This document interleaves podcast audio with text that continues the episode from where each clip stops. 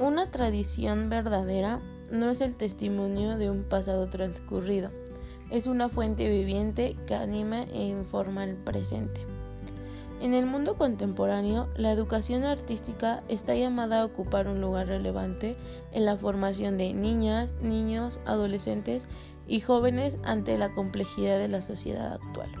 que se enfrentan a los cambios y al mismo tiempo crea iniciativas para emprender la revisión de los conceptos y los paradigmas.